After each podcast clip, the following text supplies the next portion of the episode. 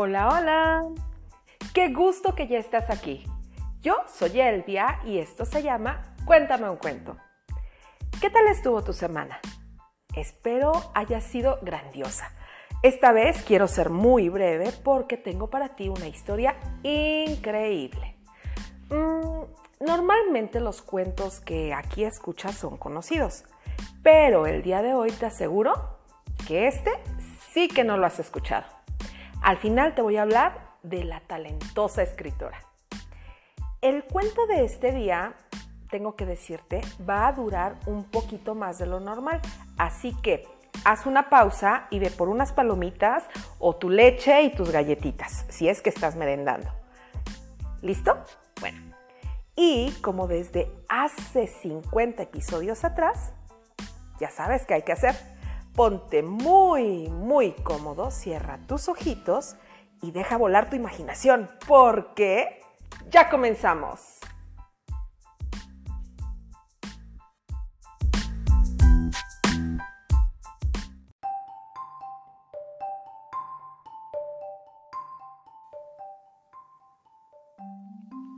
El último dragón.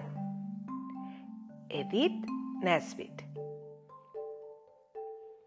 Ustedes ya saben que alguna vez los dragones eran tan comunes como ahora lo son los camiones de motor y casi eran igual de peligrosos. Pero como se esperaba que todo príncipe bien educado rescatara a una princesa de las garras de un dragón, pues los dragones comenzaron a escasear, hasta que con frecuencia era pues bastante difícil para una princesa encontrar un dragón para que los príncipes la rescataran. Hasta que un día no hubo más dragones en Francia, no hubo más dragones en Alemania, ni en España, Italia o Rusia. Quedaban algunos en China y todavía siguen ahí, pero esos son fríos y de bronce. Y por supuesto en América nunca hubo ninguno. Pero el último dragón que quedaba con vida estaba en Inglaterra. Claro que eso fue hace muchos años antes de lo que ahora se llama historia inglesa. Este dragón vivía en Cornwall, en unas grandes cuevas entre las rocas, y era un dragón hecho y derecho. Medía 20 metros desde la punta de su temible hocico hasta el extremo de su aterrorizante cola. Echaba fuego y humo por la boca y hacía un ruido al caminar porque sus escamas eran como hierro.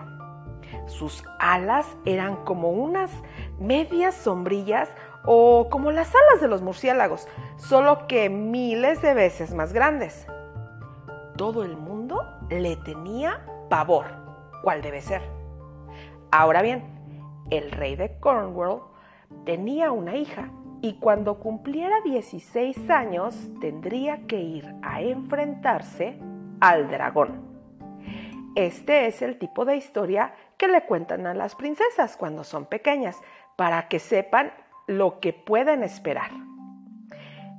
El dragón no se la comería, por supuesto, porque un príncipe obviamente llegaría a rescatarla, pero la princesa no podía evitar que sería mucho más agradable no tener absolutamente nada que ver con el dragón, ni siquiera para que la rescataran de él. ¡Ay! Todos los príncipes que conozco son chicos muy tontos, le dijo a su padre un día. ¿Por qué tiene que rescatarme un príncipe? Así se ha hecho siempre, querida, le dijo el rey, quitándose su corona y poniéndola en el pasto, porque estaban solitos en el jardín y hasta los reyes se relajan de vez en cuando. Ay, padre querido, le dijo la princesa, después de hacer una guirnalda de margaritas y ponérsela al rey en la cabeza, donde debía haber ido la corona. Padre querido, ¿No podríamos atar a uno de los tontos príncipes para que el dragón se lo lleve? Podría ir a matar al dragón y rescatarlo. Soy mejor con la espada que cualquiera de los príncipes que conocemos, tú y yo lo sabemos. ¡Ah! Pero qué idea tan poco femenina, le dijo el rey. Y volvió a ponerse su corona porque vio que se acercaba el primer ministro con una canasta llena de nuevos decretos para que los firmara. No, no, no, no, no. Olvídalo, querida. Yo rescaté a tu madre de un dragón y espero que tú no quieras ser mejor que ella. Pero este es el último dragón, insistió la princesa. Es distinto de todos los demás. ¿Cómo? preguntó el rey. Porque es el último, respondió la princesa, y se fue a su lección de esgrima, en la que siempre hacía su mejor esfuerzo. La princesa se esforzaba mucho en todas sus lecciones porque no había hecho a un lado la idea de luchar con el dragón. Tanto se esforzaba que pronto se convirtió en la princesa más fuerte, osada y hábil, además de la más sensata de toda Europa. Siempre había sido la más bonita y la más agradable. Pasaron los días y los años, hasta que por fin llegó la víspera del día en que tendrían que ir a rescatarla del dragón. El príncipe encargado de hacerlo era un muchacho pálido, con los ojos enormes y la cabeza llena de matemáticas y filosofía, pero que desafortunadamente nunca había puesto mucho interés en sus lecciones de esgrima tendría que quedarse esa noche en el palacio y se ofrecería un gran banquete en su honor. Después de la cena, la princesa le envió su perico mascota al príncipe con una nota en la que le decía, Príncipe, por favor, sal a la terraza, quiero hablar contigo sin que nadie nos oiga.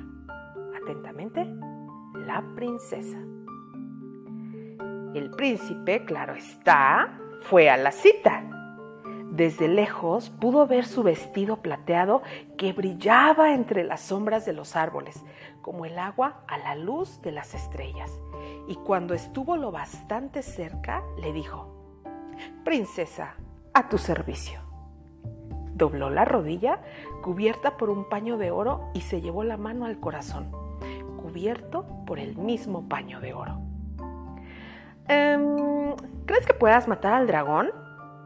Le preguntó ansiosa la princesa. Mataré al dragón, le aseguró el príncipe con firmeza, o moriré en el intento. Mm, ¿Que te mueras? La verdad es que no sirve de nada, le dijo la princesa. Es lo menos que puedo hacer, objetó el príncipe. Lo que me temo es que sea lo más que puedes hacer, repuso la princesa. Es lo único que puedo hacer, respondió el príncipe, a menos que mate al dragón. Lo que no entiendo es por qué tienes que hacer algo por mí, insistió ella. Pero quiero hacerlo. Debes saber que te amo más que a nada en el mundo. Cuando dijo aquellas palabras, su expresión fue tan bondadosa que la princesa pues comenzó a gustarle un poco el príncipe. Mira, le dijo, nadie más irá mañana. Sabes que me atarán a una roca y me dejarán ahí. Luego todos corren a sus casas y cierran puertas y ventanas, y así las mantienen hasta que pases cabalgando por el pueblo gritando tu triunfo, diciendo que mataste al dragón y yo a caballo detrás de ti, llorando de alegría. Me han dicho que así es como se hace. Estuvo de acuerdo él. Bueno, ¿me querrías lo suficiente para ir muy deprisa a liberarme para que podamos luchar juntos contra el dragón? Mm, no, no sería seguro para ti. Sería mucho más seguro para los dos si yo estoy libre, con una espada en la mano, que e indefensa. Di que tengo razón. Él no podía negarle nada, así que estuvo de acuerdo. Y al día siguiente, todo sucedió como ella había predicho. cuando él cortó las cuerdas que la ataban a la roca, se quedaron parados mirándose en la solitaria montaña. Me parece, dijo el príncipe, que esta ceremonia podría haberse arreglado sin el dragón. Sí, estuvo de acuerdo la princesa, pero ya que el dragón forma parte de ella, mm, pues me parece una lástima tener que matar al dragón, siendo como es el último del mundo. Bueno, entonces no lo mataremos. Le enseñaremos que en lugar de comer princesas, coma de sus manos. Dicen que cualquier cosa puede domesticarse si es con cariño. Domesticar con cariño quiere decir darles cosas de comer, observó el príncipe. Em, ¿Tienes algo de comer? La princesa pues no traía nada, pero el príncipe dijo que él tenía algunas galletas.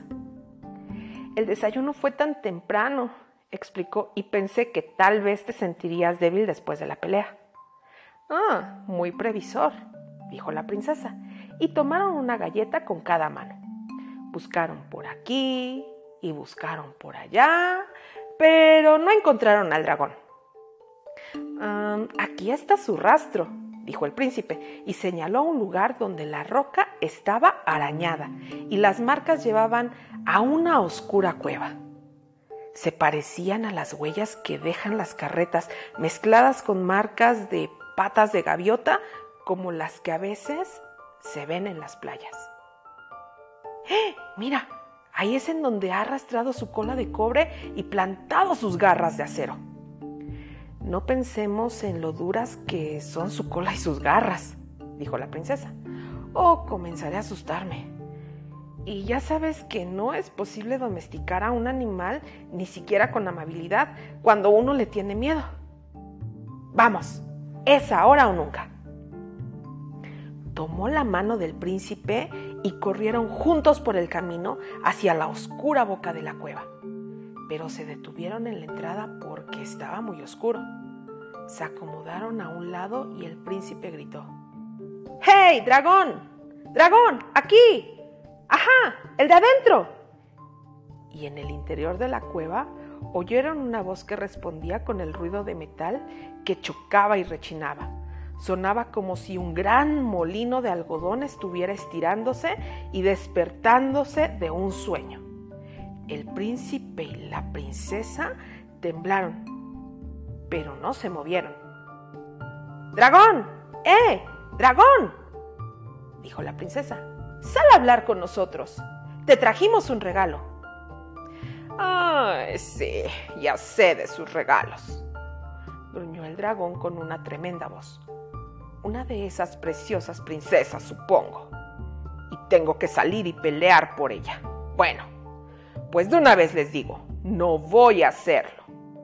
No objetaría nada si fuera una pelea justa, una pelea sin favores, pero no una que está arreglada y en la que uno tiene que perder. No, ya les digo, ni siquiera una princesa iría por ella cuando quisiera. Pero no la quiero. ¿Qué iba a hacer yo con ella si la tuviera? Comértela, ¿no? dijo la princesa con una voz pues un poco temblorosa. Mejor cómetela tú, respondió el dragón con rudeza. No tocaría algo tan repugnante. Y la voz de la princesa se hizo más firme. ¿Te gustan las galletas? le dijo. No, gruñó el dragón. Ni siquiera las que son pequeñitas y muy caras con azúcar encima. No, gruñó el dragón otra vez. Entonces, ¿qué te gustaría? le preguntó el príncipe. Que se fueran y dejaran de molestarme, gruñó el dragón y pudieron oír que daba media vuelta. El ruido de sus escamas metálicas rebotó en las paredes de la cueva, como los martillos en una fundición de acero. El príncipe y la princesa se miraron. ¿Qué podían hacer? Por supuesto que no servía de nada ir al castillo a decirle al rey que el dragón no quería princesas, porque su majestad era muy anticuado y jamás les hubiera creído que un dragón moderno fuera distinto de los dragones antiguos. Tampoco podían entrar a la cueva y matar al dragón. De hecho, a menos que atacara a la princesa, parecía injusto matarlo. Mm, pues debe haber algo que le guste, susurró la princesa, y lo llamó con una voz tan dulce como la miel y el azúcar. Dragón, dragón querido, ¡Ey! Dragón. ¿Qué? Dilo otra vez. Y pudieron oír que el dragón venía hacia ellos en la oscuridad de la cueva, y la princesa se estremeció y repitió con una vocecita. Dragón, dragón querido. Entonces el dragón salió. El príncipe sacó su espada y la princesa la suya. Una hermosa espada con empuñadura de plata que el príncipe le había traído en su coche de motor. Pero no atacaron al dragón, sino que se movieron hacia atrás conforme el dragón iba saliendo, con todo su largo y escamoso cuerpo. El dragón se acomodó en una roca, con las alas medio extendidas y sus escamas plateadas brillando al sol. Brillaban como diamantes. Por fin no pudieron retirarse más. Una oscura roca a sus espaldas les cortó la retirada, así que se quedaron con las espaldas contra la piedra y las espadas en la mano, esperando. El dragón se acercó más y más y más. Y los jóvenes podían ver que estaba respirando fuego y humo, como se esperaba que, que pasara. Y el dragón se acercó arrastrándose hacia ellos, moviéndose de un lado a otro como hace un cachorrito cuando quiere jugar. Y no está muy seguro de si su dueño está contento o enojado con ellos. Entonces vieron las enormes lágrimas que caían por sus mejillas de cobre. ¿Qué te pasa? le dijo el príncipe. Nadie, soy yo el dragón. Nadie me había llamado querido antes. No llores, dragón querido, le dijo la princesa. Nosotros te llamaremos querido, tanto como quieras, y queremos amansarte. Pero si soy manso, respondió el dragón. Ese es el problema. Es lo que nadie además de ustedes ha podido descubrir. Soy tan manso que comería de sus manos. ¿Comer qué, querido dragón? preguntó la princesa. ¿No quieres galletitas? El dragón movió lentamente la pesada cabeza para negarse. Es que su amabilidad me confunde, dijo el dragón. Nadie le ha preguntado a ninguno de los míos qué es lo que nos gusta comer. Siempre nos ofrecen princesas y luego llegan y las rescatan. Y ni una vez nos preguntan, ¿con qué te gustaría brindar a salud del rey? Es duro y cruel, creo yo. Y volvió a ponerse a llorar. Pero, ¿Qué te gustaría beber a nuestra salud? preguntó el príncipe. Nos vamos a casar hoy. ¿No es así, princesa? Y ella respondió que eso se suponía. ¿Qué me gustaría beber a su salud? preguntó el dragón. usted sí que es un caballero de verdad, señor. Con mucho gusto beberé a su salud. Con gran placer bebería a su salud y a la de la hermosa dama con...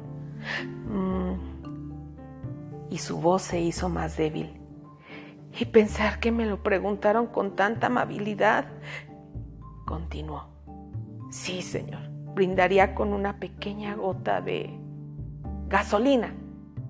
Sí, señor. Porque eso es lo que le cae bien a los dragones. Tengo mucha en el coche, declaró el príncipe, y corrió montaña abajo como centella. Era bueno para juzgar a las personas y sabía que con aquel dragón la princesa estaría segura. Y mientras el caballero regresa, dijo el dragón, si perdonas mi atrevimiento, princesa, tal vez podrías llamarme querido otra vez. Y si le estrechas la garra a un pobre viejo dragón que nunca ha sido enemigo de nadie más de sí mismo, bueno, el último de los dragones, será el más orgulloso que haya existido desde el primero de todos. Entonces le tendió una enorme garra y los gigantescos ganchos de acero que eran sus garras se cerraron sobre la mano de la princesa con tanta suavidad como las garras de un oso de los Himalayas se cerrarían sobre un trozo de pan que le dieran a través de los barrotes de su jaula. Así, el príncipe y la princesa volvieron al palacio triunfantes, con el dragón siguiéndolos como perrito faldero. Y en las celebraciones de la boda, nadie bebió con más entusiasmo por la felicidad de la novia y el novio que el dragón mascota al que la princesa de inmediato llamó Fido. Y cuando la feliz pareja se fue a vivir a su propio reino, Fido les suplicó que le dejaran ser útil. Debe haber algo que pueda hacer, dijo, haciendo sonar sus alas y estirando las garras. Mis alas y garras deben estar a su servicio para no mencionar mi agradecido corazón. Así que el príncipe mandó hacer un arnés especial para él, muy largo y con techo, parecido a la parte de arriba de muchos tranvías puestos juntos. Tenía 150 asientos y el dragón, cuyo mayor placer ahora era hacer felices a los demás, estuvo encantado de llevar grupos de niños a la playa.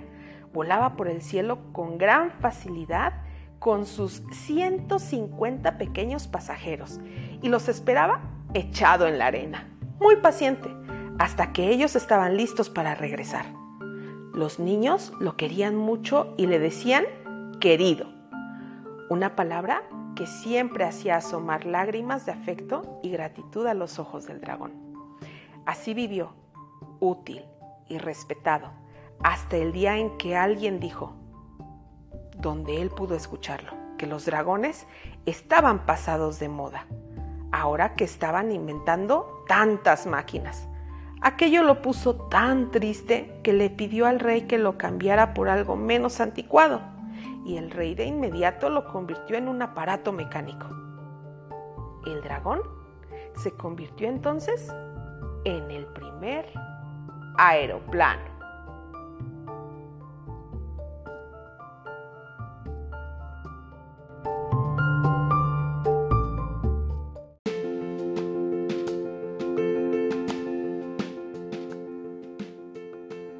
¿Qué te ha parecido esta historia? A mí me encantó, fue fascinante, ¿verdad? Es increíble cómo a pesar de que comenzó a haber avances pues, tecnológicos en esa época, según la historia que nos cuenta la, la autora, pues el dragón quiso seguir siendo útil y se convirtió en el primer aeroplano. ¿Qué tal? Y muy feliz anduvo paseando niños de la playa al pueblo. Bueno, pues muy bonito, muy bonito. Eh, lo siguiente voy a aprovecharlo para hacer la recomendación semanal a los Lecture Lovers. Les platico. Edith Nesbit, la autora de esta joya que acabas de escuchar, pues resulta que fue una escritora y poetisa inglesa, eh, fue la menor de seis hermanos y viajó por toda Inglaterra, España y Francia. Escribió eh, diferentes géneros como terror, romance, poesía y hasta obras de teatro.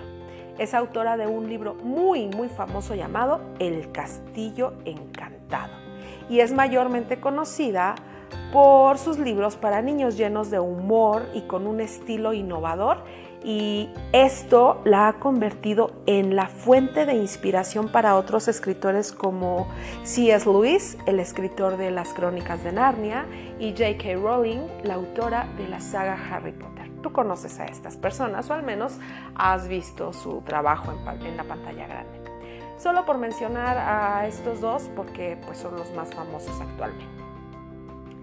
Y ahora Los saluditos, que en esta ocasión son para Sandra Melina y su niño, pero especialmente para su mami que es educadora en un jardín de niños al que espero muy muy pronto poder asistir y convivir con los peques. Y para mi amiga Aida, su nieto y su hija, que son unas personas maravillosas y pues que me han abierto la puerta de su casa. Aparte, déjenles presumo, Aida Guisa, mmm, delicioso le quedan los chiles en nogada, bueno, increíbles. Y el último saludo es para la chata, que mientras realiza su trabajo escucha el podcast por todo Morelia. Chata, ya te extrañaba, debo decirte que me la pasé muy bien el sábado. Muchas, muchas gracias por tu tiempo y tus finas atenciones. Te quiero mucho, totototote, y te mando un besito. ¡Mua! to Lovers, les dejo la frase de esta semana. Pongan atención, ¿eh? La ignorancia es tan grande que los ladrones no roban libros. muy, muy padre esta frase. Este es el episodio número 20 del podcast. No me lo creo. El tiempo ha pasado súper rápido y ya casi se cumplen dos años desde el día en el que comenzó esta aventura, que ya cuenta con dos temporadas, o sea, no van 20 cuentos, no, ya son más de 50 cuentos. Porque en la temporada 1, bueno, pues tenemos 30 historias distintas. Si es la primera vez que escuchas el podcast y te gustó, suscríbete. Es gratis. y te pido que compartas con todas las personas que conozcas. Envíame tus comentarios al correo elviacuéntameuncuento.com.